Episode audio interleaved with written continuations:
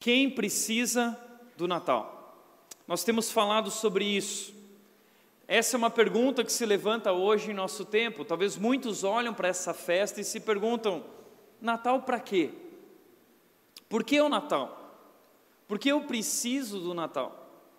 Infelizmente, o Natal se tornou uma festa puramente comercial. Natal hoje é simplesmente comprar presentes, ganhar presentes e o verdadeiro significado do Natal tem perdido cada vez mais o sentido na nossa cultura, no nosso mundo, no nosso tempo. Isso é tão perigoso. E é óbvio que diante disso a pergunta é: quem precisa do Natal? Ainda mais diante de um momento como esse que nós estamos vivendo no nosso país, um momento de crise, uma crise que já se perdura há tanto tempo. E a pergunta que muitos podem se levantar diante desse momento é: o que há para comemorar? O que há para comemorar diante de tudo que estamos vivendo? 2017 foi mais um ano de recessão econômica. A nossa economia não cresceu. A nossa economia está cada vez pior, está estagnada. Com isso, ah, nós também vemos hoje um cenário de incerteza política, políticos desacreditados, políticos uh, sendo afastados de seus cargos. Olhamos para 2018, um ano de eleições, e nós não sabemos em quem nós vamos votar, porque não existem candidatos dignos de confiança, não existem homens íntegros, não existem pessoas que nós podemos depositar a nossa vida e a nossa confiança. E o que será do Brasil? Temos visto um país que tem que lidar com altas taxas de desemprego, famílias sofrendo por todos os lados, quando abrem vagas novas, são inúmeros candidatos para a mesma vaga, porque é um desespero total. Corrupção em todos os níveis, não só no nível político. Nós costumamos olhar para os políticos e falar assim: o problema do Brasil está lá em cima. Não, na verdade, o problema do Brasil começa aqui embaixo, conosco.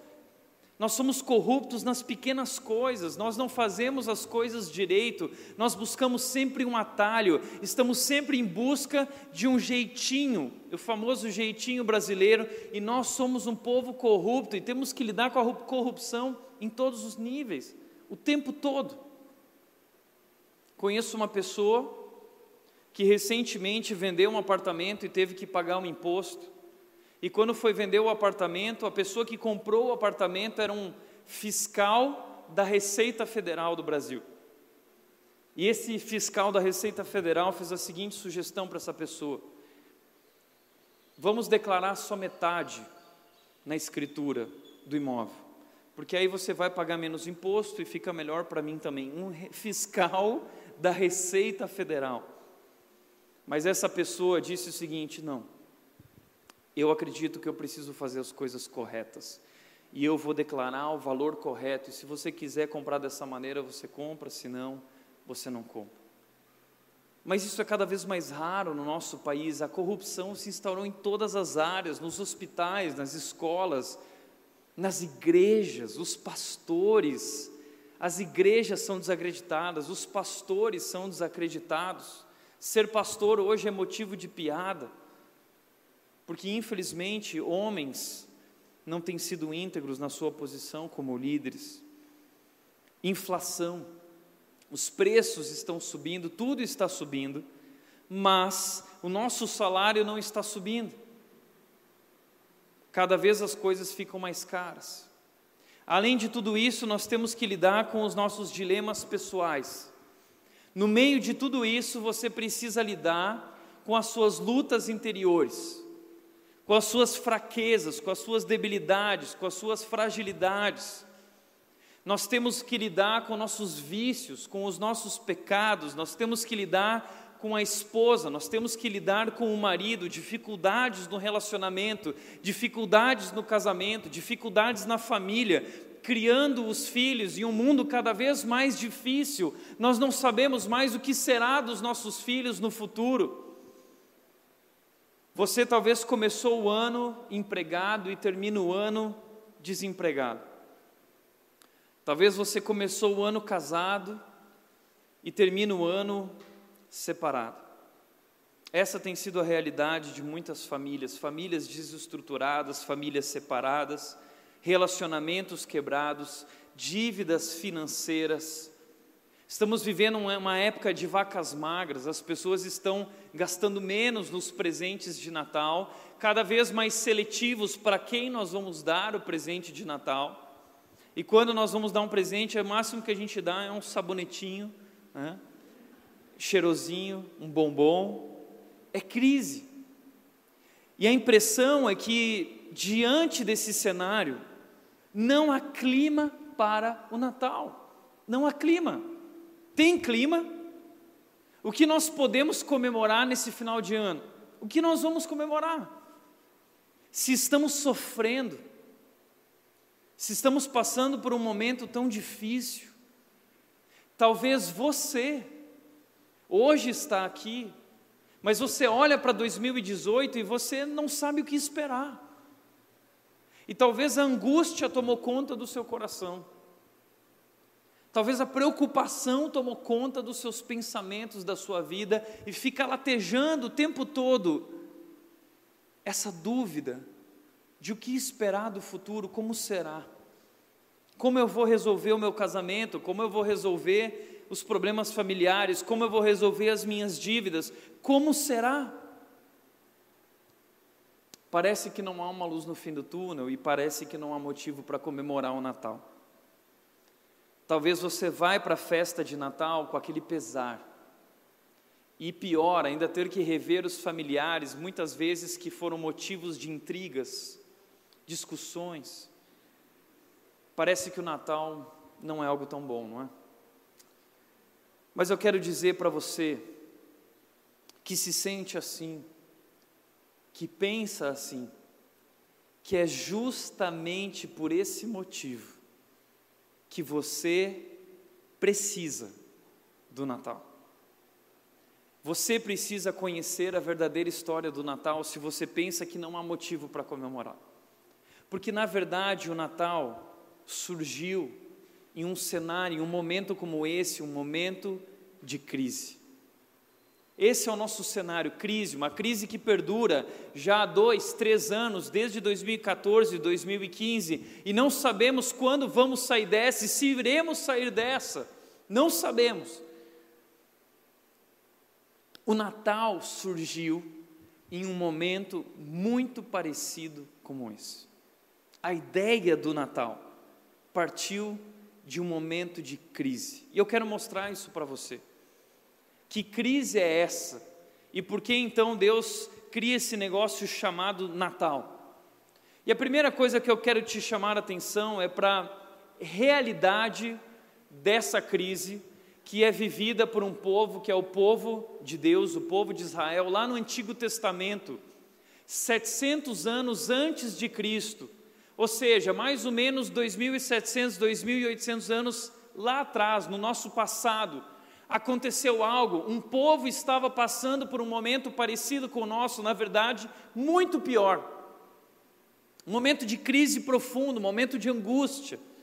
Isaías capítulo 9, nesse capítulo 9, o profeta Isaías vai descrever esse momento, e ele descreve esse momento dizendo o seguinte: ele usa duas palavras no versículo 1 do capítulo 9, para dizer que aquele era um momento de escuridão. Ele diz: Contudo, não haverá mais escuridão para os que estavam aflitos. Primeira palavra que ele usa para descrever esse momento, esse cenário é escuridão. O que significa essa palavra? Em primeiro lugar, a palavra escuridão, aqui no sentido que ele usa, traz a ideia de um momento de completa desorientação. Pessoas que não têm uma direção, pessoas que não sabem para onde ir, pessoas perdidas. É assim que nós nos sentimos quando estamos no meio da escuridão. Eu sempre gosto de brincar com a Nath quando a gente está passando por algum lugar afastado da cidade.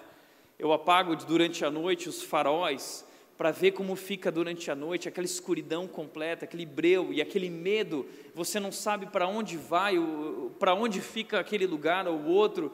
É um estado de completa desorientação. É isso que essas pessoas estão vivendo. A escuridão tomou conta das suas vidas a escuridão tomou conta de suas famílias. Essa palavra também significa uma situação de total desesperança. Neles não vinha uma luz no fim do túnel. Eles, essa crise já perdurava muitos anos. Coisas terríveis aconteceram.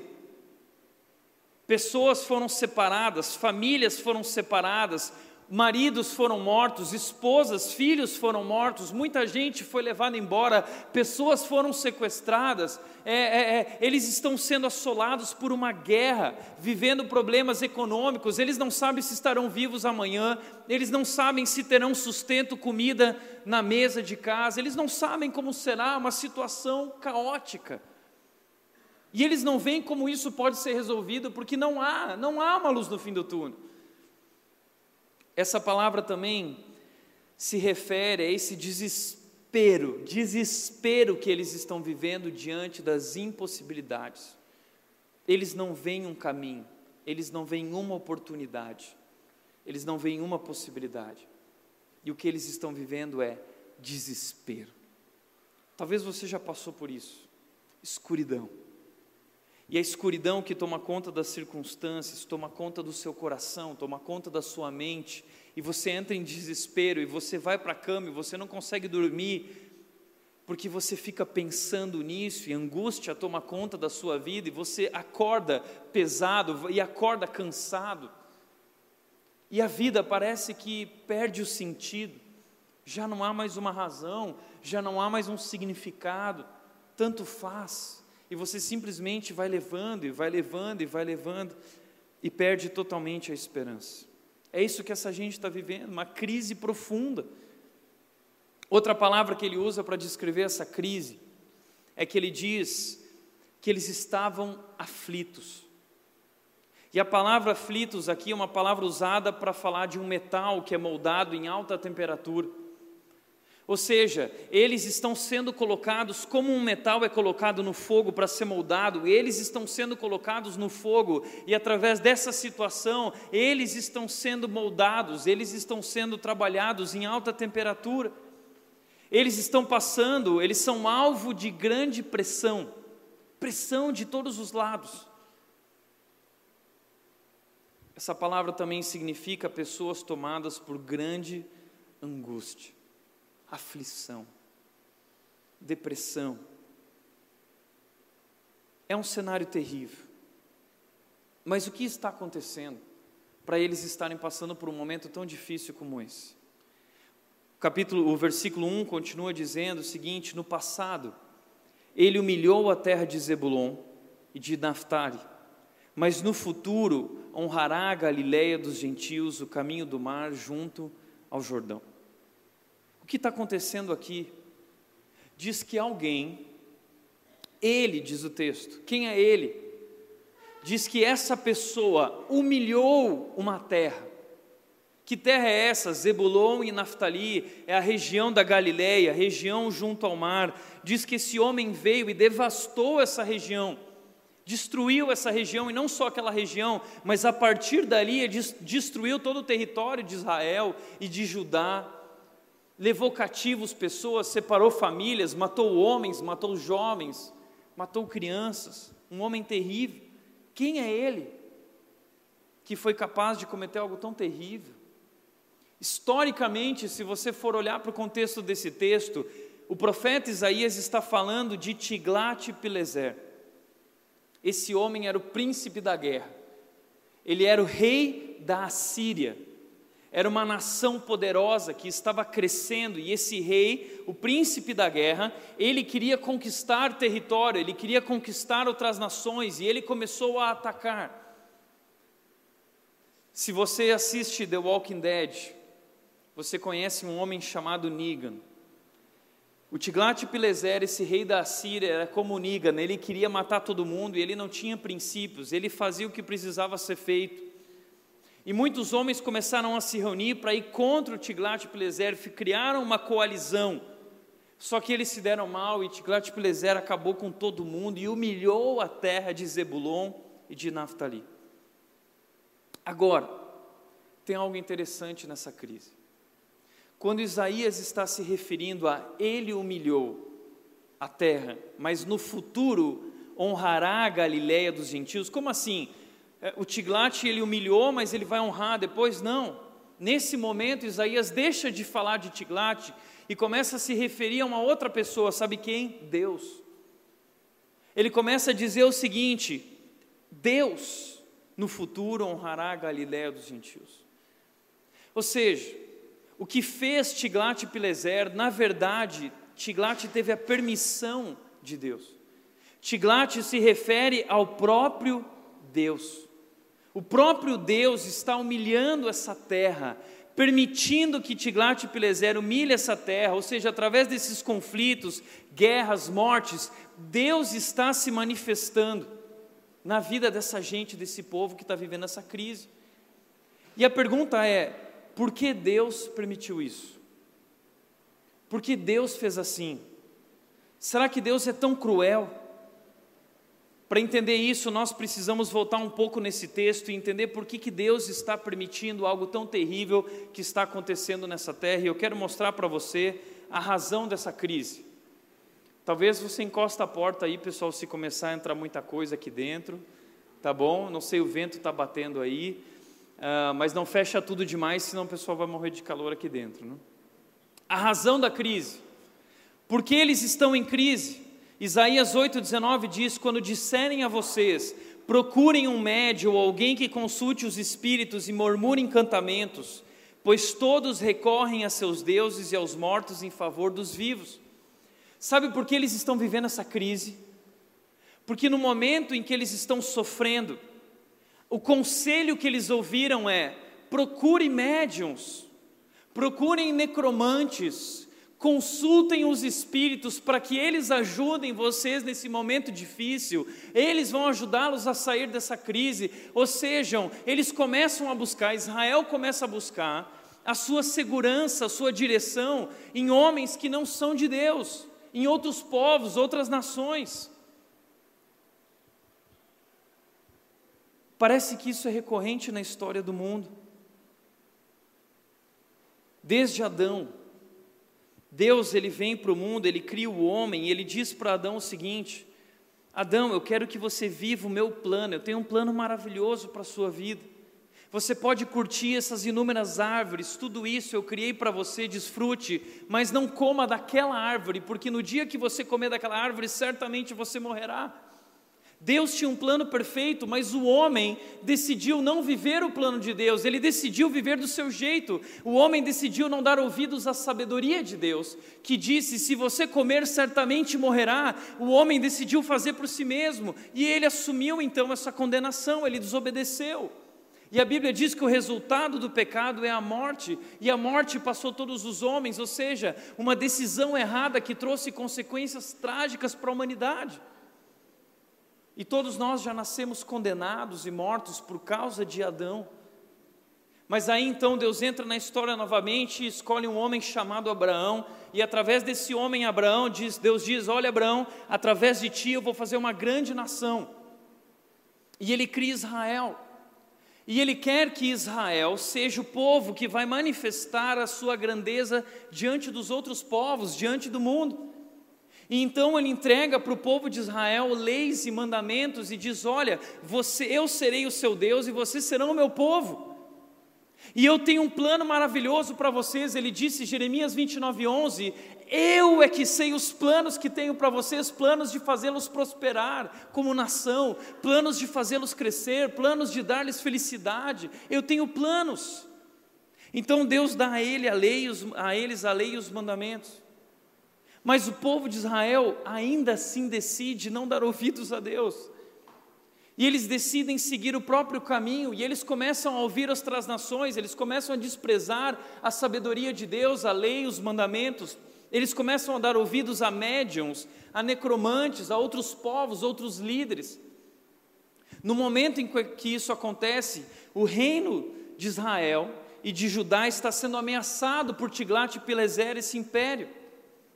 Assim como muitas vezes a sua empresa está sendo ameaçada, assim como muitas vezes o seu casamento está sendo ameaçado. E aí Deus se volta e diz: se você estiver vivendo crise no seu casamento e disserem para você se separar, não dê ouvidos. Se você está passando por um momento difícil na sua empresa e disserem a você para burlar, fazer um jeitinho, buscar um atalho, não dê ouvidos. Ou seja, quando alguém falar para você pôr a sua confiança em qualquer outra coisa que não em Deus, respondam o seguinte, e é o que Deus diz para essa gente: olha o que vocês vão responder quando disserem isso para vocês. A lei e aos mandamentos. A lei e aos mandamentos. Não importa o que o médium diz, não importa o que disse o profeta, não importa o que disse o consultor de empresas, não importa o que disse o contador, não importa o que disse o coach, não importa o que disse sua amiga ou seu amigo, se isso rompe com os valores e princípios de Deus, a nossa resposta deve ser não. Não. É isso que Deus está dizendo. Naquela época, tudo que eles tinham de Deus era a lei e os mandamentos, o Pentateuco. E Deus está ensinando para eles a valorizarem a palavra de Deus e viverem de acordo com esses valores e princípios para sua própria felicidade. Deus disse: Eu tenho planos para vocês, vivam tudo isso e vocês serão felizes, estarão seguros. Mas, se o povo de Deus não falar não, não agir dessa maneira, diz o texto: se vocês não falarem conforme esta palavra, vocês jamais verão a luz. Sabe o que aconteceu? Isso é recorrente na história, desde Adão, Israel, nós temos o costume de não dar ouvidos a Deus. No meio da crise, nós buscamos caminhos que não são os caminhos de Deus. Foi isso que eles fizeram. Eles buscaram um atalho, eles buscaram um caminho mais fácil, Diante da crise, eles entraram em desespero e eles abandonaram a sua confiança em Deus e eles foram buscar soluções que o mundo oferecia, que outros reis ofereciam. E aí Deus disse para eles: se vocês viverem dessa forma, se vocês fizerem isso e não obedecerem a minha lei, aos meus mandamentos, vocês sofrerão as consequências, vocês jamais verão a luz. Se você fizer a opção de se afastar dos princípios e valores que te conduzem à luz, você vai ver as trevas tomarem conta da sua vida. Isso não é um castigo de Deus, isso é uma consequência natural de não obedecer a Deus que nos traz o caminho certo, a direção certa. Tem muita gente que está passando por caos, pessoas vivendo caos no casamento, pessoas vivendo caos na vida profissional na vida financeira, porque em algum momento das suas vidas, ao invés de darem ouvidos à sabedoria de Deus, deram ouvidos ao próprio coração, deram ouvidos ao mundo, se conformaram com esse mundo, fizeram as coisas como Deus diz que nós não devemos fazer, e aí a escuridão tomou conta do seu coração, da sua alma, trevas, e então veio o caos. E aí o texto diz: aflitos e famintos vaguearão pela terra quando estiverem famintos, ficarão irados e olhando para cima amaldiçoarão o seu rei, o seu Deus. Ou seja, muitas vezes a gente está passando por esse momento de crise, caos, porque nós fizemos as escolhas erradas, nós tomamos as decisões erradas. Deus não tem nada a ver com isso, mas a gente joga a culpa em Deus, dizendo: Eu não sei porque isso está acontecendo comigo. Então o que Deus está dizendo é: não coloquem a culpa em mim. Vocês ficam me amaldiçoando, dizendo que a culpa é minha, mas eu abri o caminho para vocês, eu libertei vocês do Egito, eu disse que iria abençoar vocês, eu disse que eu faria vocês felizes, mas vocês insistem em se afastarem de mim, vocês insistem em fazer as coisas do seu jeito. Deus, no livro de Oséias, ele olha para a nação de Israel e ele declara dizendo: o meu povo está inclinado a afastar-se de mim. Foi isso que aconteceu.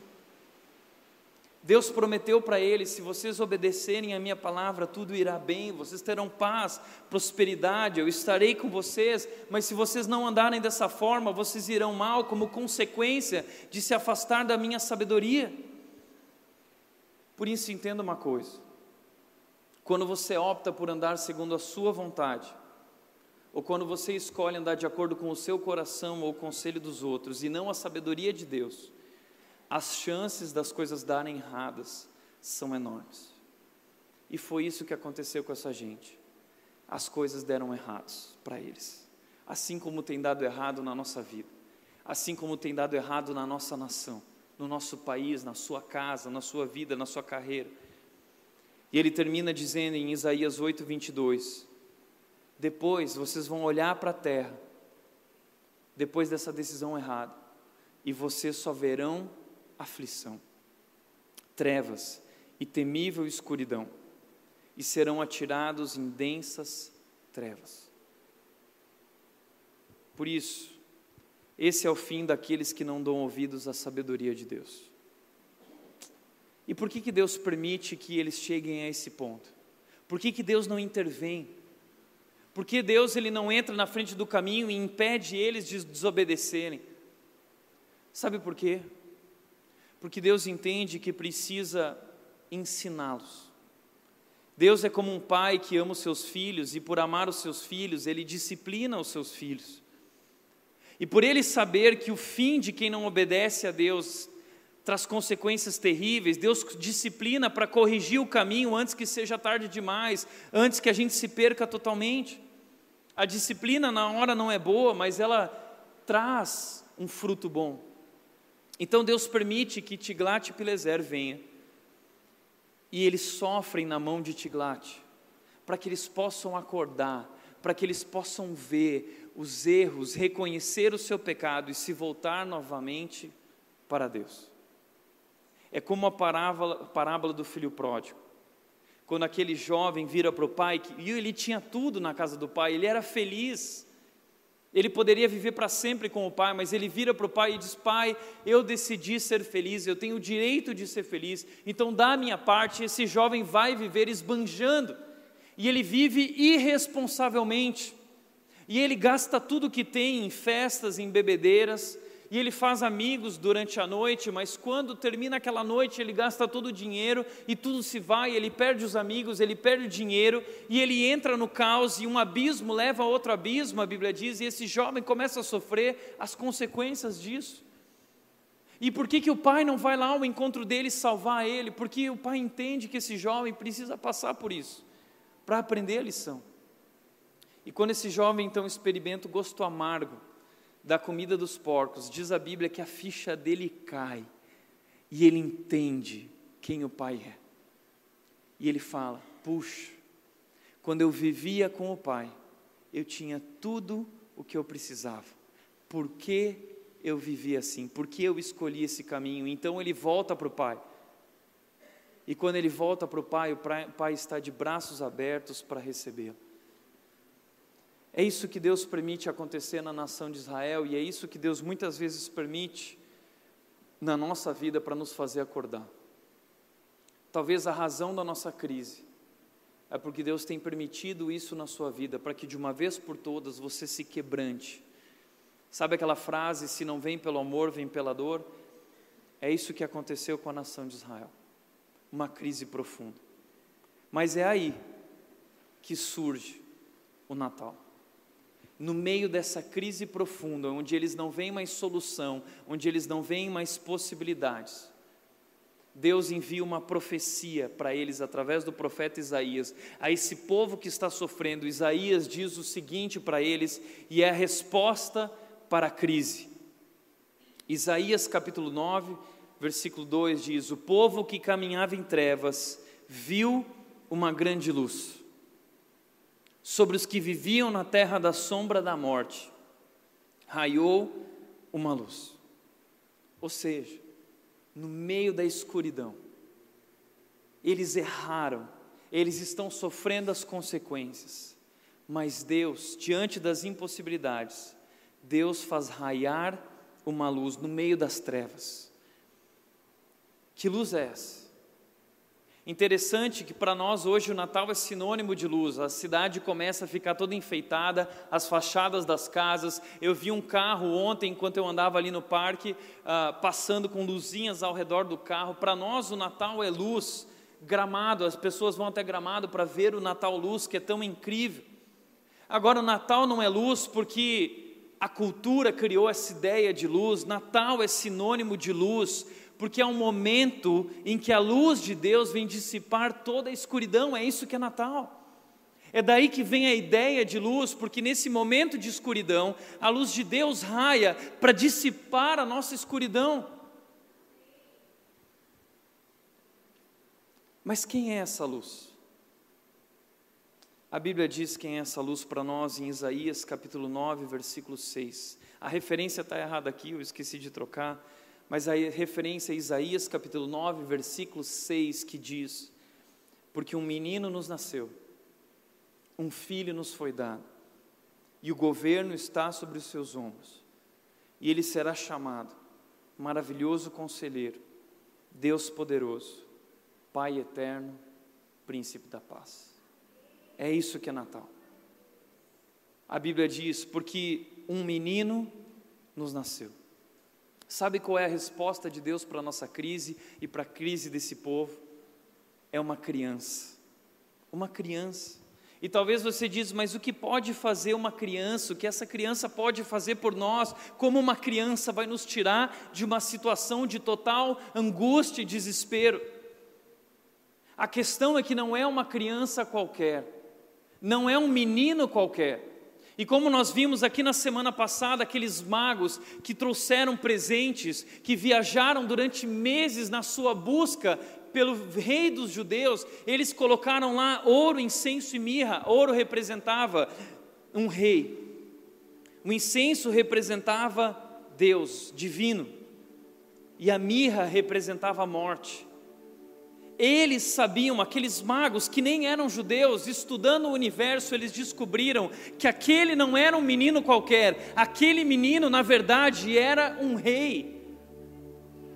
O que a Bíblia está dizendo é que a resposta para a nossa crise é um menino que nasceu para ser rei. E esse menino não é apenas um rei, mas segundo aquele presente do incenso, ele era um rei divino. Ele é o rei dos reis. A mirra representava que esse jovem, esse menino, essa criança, é um rei. Ele é o filho de Deus, que veio ao mundo com uma missão: a missão de dar a sua vida por nós, nos salvar da nossa crise, nos salvar da nossa situação de total desespero nos salvar da escuridão, nos, nos salvar de nós mesmos, nos salvar das consequências trágicas das nossas escolhas erradas, porque não demos ouvido à sabedoria de Deus, decidimos seguir o nosso coração, nós começamos a viver com esse mundo, assim como o povo de Israel que não ouve a lei e os mandamentos, nós não ouvimos a palavra, nós insistimos em viver do nosso jeito, a nossa maneira, e nós sofremos as consequências em nosso casamento, em nossa família, em nossa vida familiar, em nossa profissão, nós estamos sofrendo. Mas diz que esse menino, ele nos nasceu. É um presente. Ele não nasceu para si mesmo. Não é uma criança que nasceu para ser feliz, não, é uma criança que nasceu para morrer. E ela não morreria de morte comum. Essa criança nasceu para morrer numa cruz. Essa criança nasceu para nos servir. É um filho que foi dado a nós. Essa criança, esse filho é um presente de Deus. É por isso que Natal também não é só luz, mas Natal é presente, porque o Deus poderoso, o Deus criador, o Deus soberano, ele enviou a nós um presente, a resposta para o Natal, que pode nos livrar da escuridão, que pode nos livrar da crise, que nos lembra que há esperança. Nasceu para nós. E nasceu para quê? O que ele veio fazer além de morrer? Porque através da sua morte, da ressurreição, ele irá governar. Como rei, o que um rei faz? O rei ele vem governar. E essa criança nasceu para governar. Porque é, é isso que nós precisamos, não é? Nós não precisamos de um novo governo. Nós não precisamos de novas autoridades. Não é isso que nós clamamos, que lá em cima precisa mudar. É exatamente isso. Deus está enviando ao mundo um novo governo. Mas não é qualquer um desses homens que nós vemos por aí, que nós admiramos ou que não admiramos. Esse novo governo, ele vem do céu até nós. É o Filho de Deus. E diz a Bíblia que o governo está em seus ombros. Por que o governo está em seus ombros? Porque o governo dele é diferente. Ele não vem nesse governo para nos subjugar. Ele vem nesse governo para levar o nosso fardo sobre os seus ombros. Ele vai levar o nosso fardo, ele vai levar sobre si a sua crise, as suas decisões erradas, as consequências, Ele vai levar sobre si. E Ele veio ao mundo para dar a vida por você, e Ele veio ao mundo para sentir a tua dor. Ele veio ao mundo para mostrar na sua crise que Ele é a esperança e que Ele deu a vida para te livrar daquilo que você está vivendo hoje. Naquele momento estava nascendo um novo rei, era o rei Ezequias, e esse, aquele jovem iria dar ouvidos a Deus e livrar aquele povo naquele momento. Mas essa profecia de Isaías 9,6 não se refere somente a Ezequias, mas se refere e se cumpre plenamente em Jesus, o Messias. E como eu sei disso? Porque eu sei que Ezequias não era o maravilhoso conselheiro, Deus poderoso, o Pai eterno, o príncipe da paz. Isaías está se referindo a um momento futuro em que uma criança nasceria e que essa criança seria alguém diferente, alguém que viria ao mundo para ser chamado como maravilhoso conselheiro. Sabe o que isso significa? Que através desse menino, desse homem que vai crescer, esse menino que vai crescer, se tornar um homem e dar a vida por você, o que significa que quando você está vivendo momentos de escuridão no seu casamento, quando você passa por um momento de escuridão com relação à sua família, à sua profissão, quando você olha para o futuro e você não vê uma saída, você não sabe o que fazer, você não enxerga o caminho, nesse menino nós vamos encontrar o grande conselheiro. E ele vai nos trazer a sabedoria que no meio de tantas impossibilidades, no meio desse império das trevas, vai nos mostrar o caminho certo para que nós possamos ser vitoriosos. Por isso, sabe o que você pode fazer? Você pode dar ouvidos a esse maravilhoso conselheiro nesse momento de crise, e ele pode te tirar dessa escuridão. Sua vida conjugal está caótica, sua vida profissional está caótica, sua vida amorosa, sua vida financeira. Sabe o que você pode fazer? Você pode começar a dar ouvidos ao maravilhoso conselheiro. Parar de dar ouvidos para o mundo, parar de dar ouvidos ao seu coração e começar a dar ouvidos ao Criador dos céus e da terra. Eu estava conversando com uma pessoa essa semana que fez um comentário dizendo ah, mas essa posição de vocês como igreja a respeito do papel da mulher, a respeito do papel do homem, eu não concordo com isso. Eu não sinto que deve ser assim.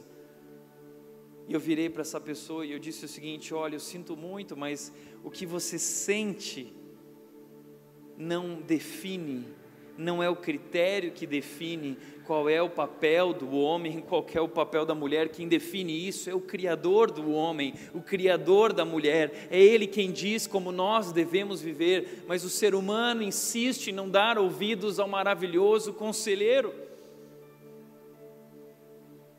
E Deus vem mais uma vez ao mundo e Ele morre numa cruz para gritar a nós, nos chocar com o seu amor, dizendo: Eu amo vocês, eu tenho um plano maravilhoso para vocês, eu tenho um plano, eu tenho uma vontade que é boa, agradável e perfeita. Ele diz: Não se conformem com esse mundo, mas transformem-se pela renovação da sua mente, ouçam os meus conselhos, os conselhos deles são maravilhosos, porque Ele tem um plano maravilhoso para a sua vida. Você crê nisso?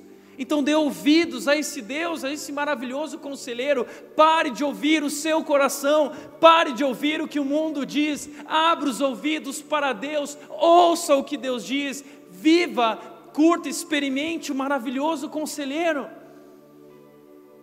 A Bíblia diz: quando você orar, vá para o seu quarto, feche a porta e ore a seu pai que está em secreto, e o pai que está em secreto o recompensará. Você já viveu essa experiência de se achegar no seu quarto, dobrar os joelhos e abrir o coração e os ouvidos para o maravilhoso conselheiro? Ele pode te tirar dessa, Ele pode te livrar, Ele pode te conduzir, ainda que no meio das tribulações, ainda que em alta temperatura, Deus pode conduzi-lo em paz.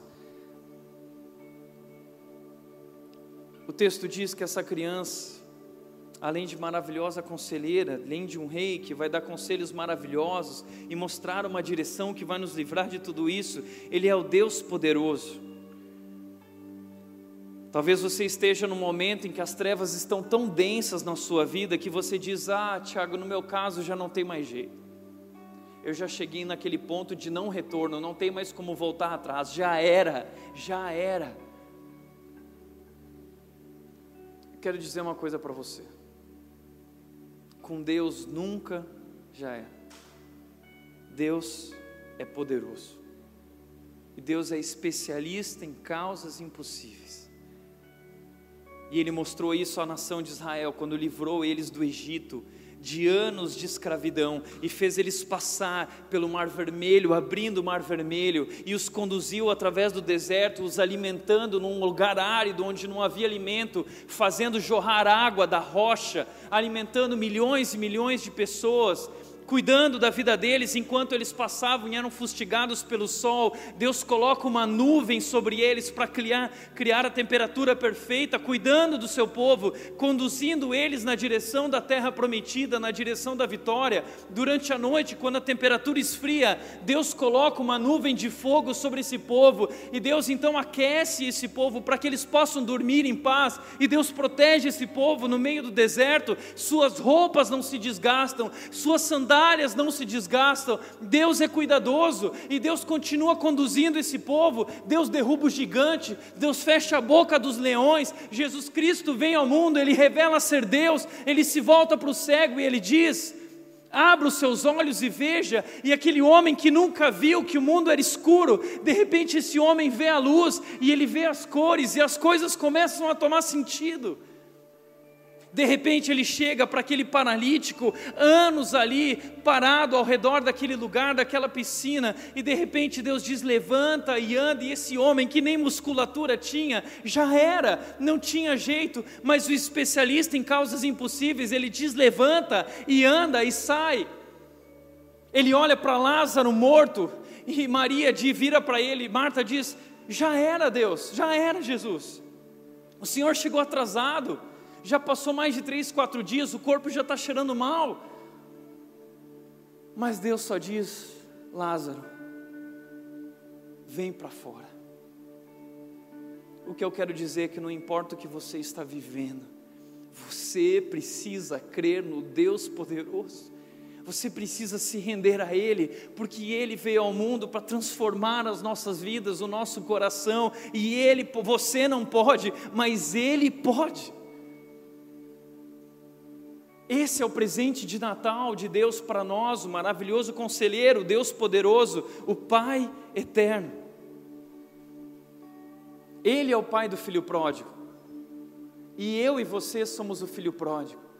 Nós somos o jovem que bateu na cara do pai, dizendo: Pai, seguinte, ó, eu quero ser feliz, eu tenho o direito de ser feliz, eu vou seguir o meu coração, me dá a minha parte. E o jovem vai e desperdiça. Nós desperdiçamos a nossa vida. Nós seguimos o nosso coração, nós ouvimos os conselhos errados, nós esbanjamos o que nós tínhamos, não fomos cuidadosos, nós comemos a, aquele, sentimos o gosto amargo da comida dos porcos. E aí, no mais profundo da nossa crise, a gente se voltou e disse: por que, Deus, isso está acontecendo comigo? Mas aí talvez um dia a sua ficha caiu, e você lembrou de Deus, porque a gente só lembra de Deus no momento da dor. E quando você voltou para o Pai, Deus nunca vai dizer para você: Eu não te disse? Não. Deus é o pai do filho pródigo, que quando o seu filho está voltando, ele corre até o filho, ele abraça o filho e ele diz: Que bom que você voltou.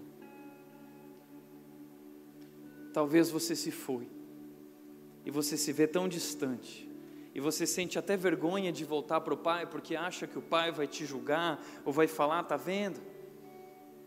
Mas na verdade o pai está na janela olhando esperando o filho aparecer no horizonte, para que ele possa correr até o filho de braços abertos e dizer para você: Que bom que você voltou. E aí Deus diz: Traz uma roupa nova para o meu filho, traz o meu anel, vamos sacrificar aqui um cordeiro, vamos fazer uma festa, porque o meu filho voltou, o meu filho que estava perdido voltou para a luz.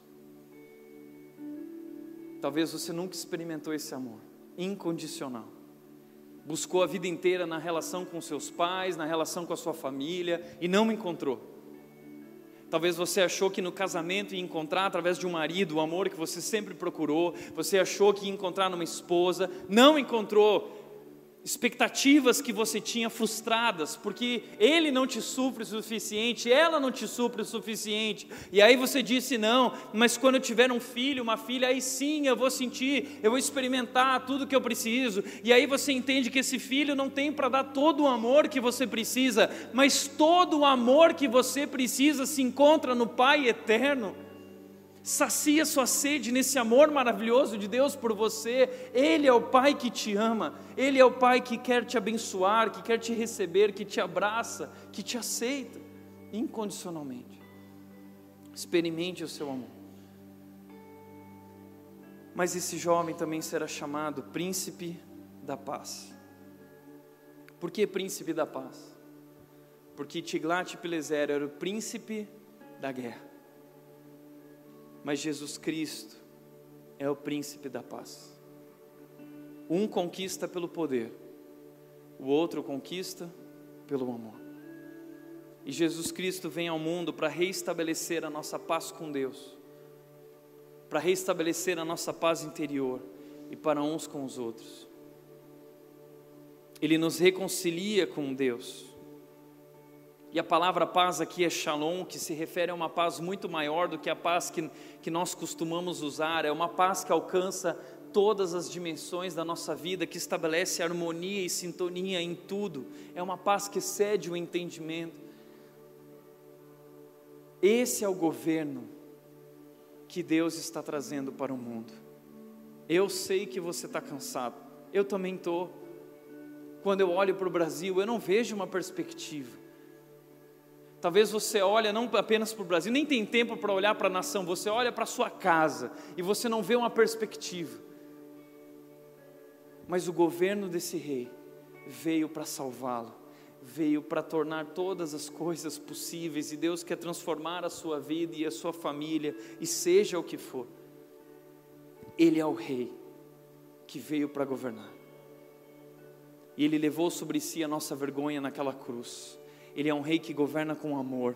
Ele levou a nossa vergonha, ele sofreu, ele morreu, mas ele ressuscitou ao terceiro dia. E ele voltou para aqueles discípulos e eles dizem, e ele disse: "Olha, ah, eu estou indo para o Pai, eu vou preparar o meu reino. Eu estou indo preparar o meu reino. E vocês ficam aqui, vão pelo mundo e anunciem o meu reino, esse reino maravilhoso.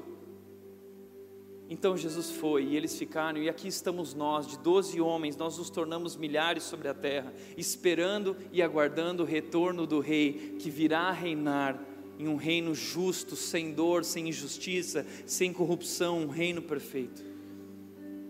E uma coisa interessante aconteceu essa semana. O presidente Trump, ele tomou uma decisão, ele decidiu apoiar Israel dizendo que ele vai dar todo o apoio para que Jerusalém seja a capital de Israel. Isso significa muito, porque existem profecias bíblicas que se referem à reconstrução do templo no local onde havia um templo, porque Israel, eh, o templo de Israel foi destruído uma vez, duas vezes, três, duas vezes foi destruído o templo, e a terceira vez agora é uma profecia de que ele será reconstruído. Mas eles não podem reconstruir porque naquele local existe uma mesquita, os muçulmanos tomaram conta. O que aconteceu com o povo, com Tiglat-Pileser, hoje está acontecendo com Israel, talvez você nem sabe disso, mas isso está na Bíblia. E eu não sei se essa decisão do Trump realmente tem a ver com aquilo que Deus está fazendo, mas muitos já se levantaram essa semana dizendo que algo pode estar acontecendo ou estar prestes a acontecer. E talvez você ache, não, mas isso é sensacionalismo, Tiago, não é, sabe por quê? Porque os sinais estão aí. A Bíblia nos dá sinais dos últimos tempos, que seriam sinais que nós deveríamos ficar atentos para aguardarmos o retorno do nosso Rei. A Bíblia fala sobre guerras e rumores de guerras. A Bíblia fala sobre a fome, a Bíblia fala sobre pestes. A Bíblia fala sobre a maldade. A Bíblia diz que os últimos dias seriam dias terríveis. Você não se sente assim? Parece que nós estamos vivendo dias terríveis. Parece que hoje o certo é ser homossexual. E não há nada de errado se você é homossexual. Nós entendemos que Deus tem um plano maravilhoso para a nossa vida, que Deus nos chamou para ser isso, para ser aquilo. E nós entendemos que a homossexualidade não representa a vontade de Deus, é um desvio do plano de Deus. Mas nós temos sido encharcados com isso o tempo todo. Pais que me procuram para dizer que na escola já nem pode mais se referir àquele jovem como menino ou como menina, é ele que vai escolher na vida dele o que ele vai ser começam a criar agora o banheiro, que é um banheiro neutro. Um absurdo, onde o mundo está chegando, e a nossa pergunta é: onde esse mundo vai parar? A maldade tomando conta, os valores morais indo por água abaixo, tudo se acabando, os princípios, os valores, onde esse mundo vai parar?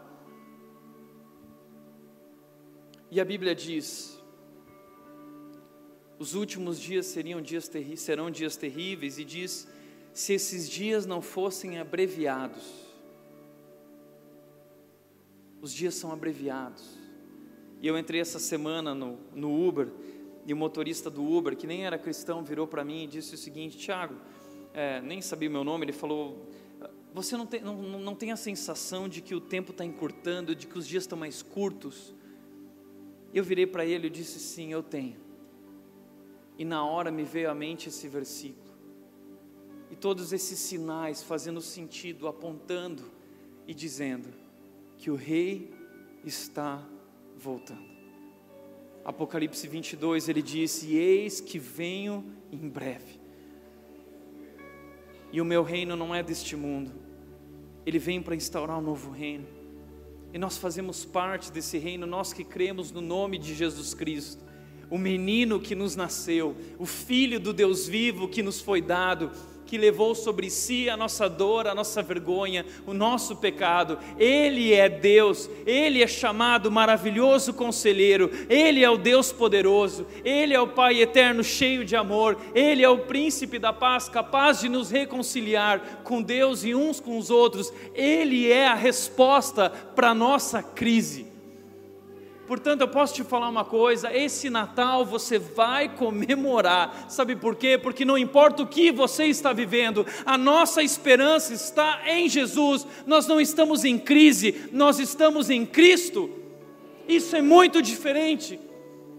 E nós precisamos nesse Natal renovar a nossa fé, renovar a nossa confiança de que o menino já nasceu, o menino cresceu, o menino sofreu o menino morreu, mas o menino ressuscitou, ele venceu a morte e ele disse: No mundo vocês passarão por aflições, mas tenham bom ânimo, eu venci o mundo, ele venceu o mundo e ele vai governar e nós viveremos com ele em um reino perfeito. É isso que é o Natal. É isso que é o Natal, e não deixe o mundo perder o significado, o sentido do Natal. O Natal é a resposta para o nosso desespero, o Natal é a resposta para a escuridão, o Natal é a luz de Deus que vem ao nosso encontro dissipar a escuridão. A Bíblia diz que Deus nos trouxe do império das trevas para o reino do Filho do seu amor. Que Deus! Que Deus! Portanto, para refletir e praticar, em primeiro lugar, quais áreas da sua vida foram tomadas pela escuridão? O que tem lhe deixado angustiado? O que te preocupa? Quais áreas da sua vida você olha e diz: não tem mais jeito, acabou, já era? Lembre-se, você não pode, mas Deus pode. Tenha fé e esperança. Portanto, a segunda pergunta é: onde está a sua segurança? A quem você tem recorrido para pedir conselho, ajuda e socorro? A nossa esperança está nele. Não perca de vista o Rei. Não deixe de ouvir os conselhos dele. Não abra os ouvidos para os outros que não falam conforme o seu desejo, a sua vontade. Terceiro e último lugar. Renda-se a Jesus, o Rei dos Reis. Ele é o Filho de Deus, ele é o verdadeiro Natal. Ele é o presente de Deus para nós, receba esse presente que dissipa toda a escuridão. E experimente o poder transformador de Deus na sua vida. Eu quero dizer uma coisa para vocês. Durante esse ano, eu tive a oportunidade de tratar inúmeros casamentos, famílias, homens e mulheres perdidos E meu papel como pastor sempre era trazer a sabedoria do rei, que pode mudar qualquer situação. Mas diante dessa sabedoria eu vi reações diferentes. Eu vi homens e mulheres que decidiram ouvir o próprio coração ou o mundo e se foram. E a escuridão tomou conta das suas vidas. Mas eu vi também homens e mulheres diante do conselho de Deus dizendo: não, eu preciso ouvir a Deus, eu preciso fazer conforme Deus quer. E eu termino o ano tão feliz, porque esse ano eu vi Deus restaurar casamentos, porque esse ano eu vi Deus restaurar famílias. Ele é um Deus poderoso, Ele pode, mas tudo que você precisa fazer é se render ao Rei dos Reis se render ao seu governo, abrir o seu coração e a sua mente para que a luz de Deus, a luz dele, dissipe toda a escuridão. Receba esse presente. Por isso, nesse Natal, eu quero te convidar a avaliar onde a escuridão tem entrado na sua vida. Quais são as áreas da sua existência que foram tomadas pelas trevas? Eu quero te lembrar que a mesma luz que brilhou em Belém, aquela luz que os magos seguiram, aquela luz que aqueles pastores simples seguiram e eles foram ao encontro do rei, essa luz pode brilhar novamente na sua vida, na sua mente, no seu coração, na sua história, dissipando toda a escuridão e te convidando a um recomeço. Deus te convida hoje a um recomeço. É isso que é Natal. Natal é uma nova chance. Porque na primeira vez nós erramos recorrentemente, mas no Natal Deus nasce dizendo: Eu quero dar a vocês uma nova chance. Você só precisa se render a Jesus. Renda-se a Jesus. Amém? Feche os teus olhos.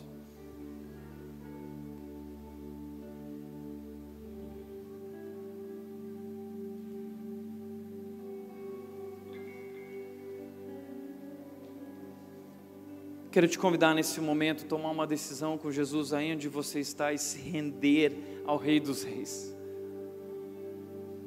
O Natal é de verdade, Jesus Cristo é de verdade, Ele é o Filho do Deus vivo, que é louco por você, que ama você, que deu a vida por você. Ele é o Pai do Filho pródigo e Ele está te esperando. E o que Ele mais quer dizer é: que bom que o meu filho voltou.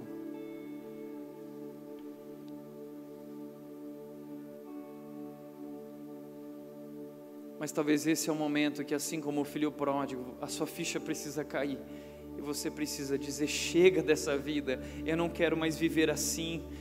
O modo que eu escolhi viver não deu certo. Agora eu quero escolher viver uma nova vida. Eu quero viver um recomeço. A vida de Deus para mim, essa vida eu quero. Renda-se, entregue-se.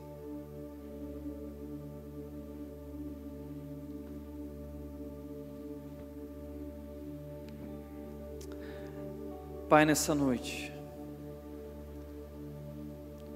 eu sei que muitos aqui estão passando por momentos assim, como a nação de Israel, momento de crise profunda, angústia, escuridão, trevas.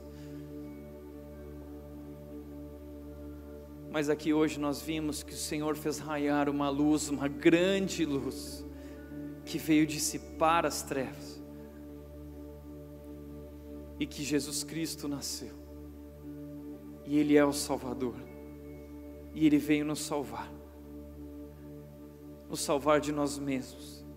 Nos salvar de nossas escolhas erradas, de nossas tolices, de nossos tropeços, de nossa desobediência.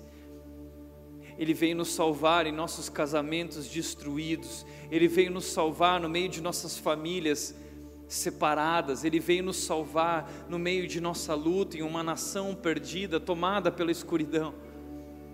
Jesus Cristo é a nossa esperança. A nossa esperança está somente em Jesus Cristo. Portanto, Deus, hoje aqui nós terminamos essa noite nos rendendo a Ti, porque reconhecemos o presente que o Senhor nos deu no Natal e que nós possamos celebrar esse Natal e lembrar que nós estamos em Cristo. Assim eu oro, Pai, rendidos a Ti, em nome de Jesus. Amém.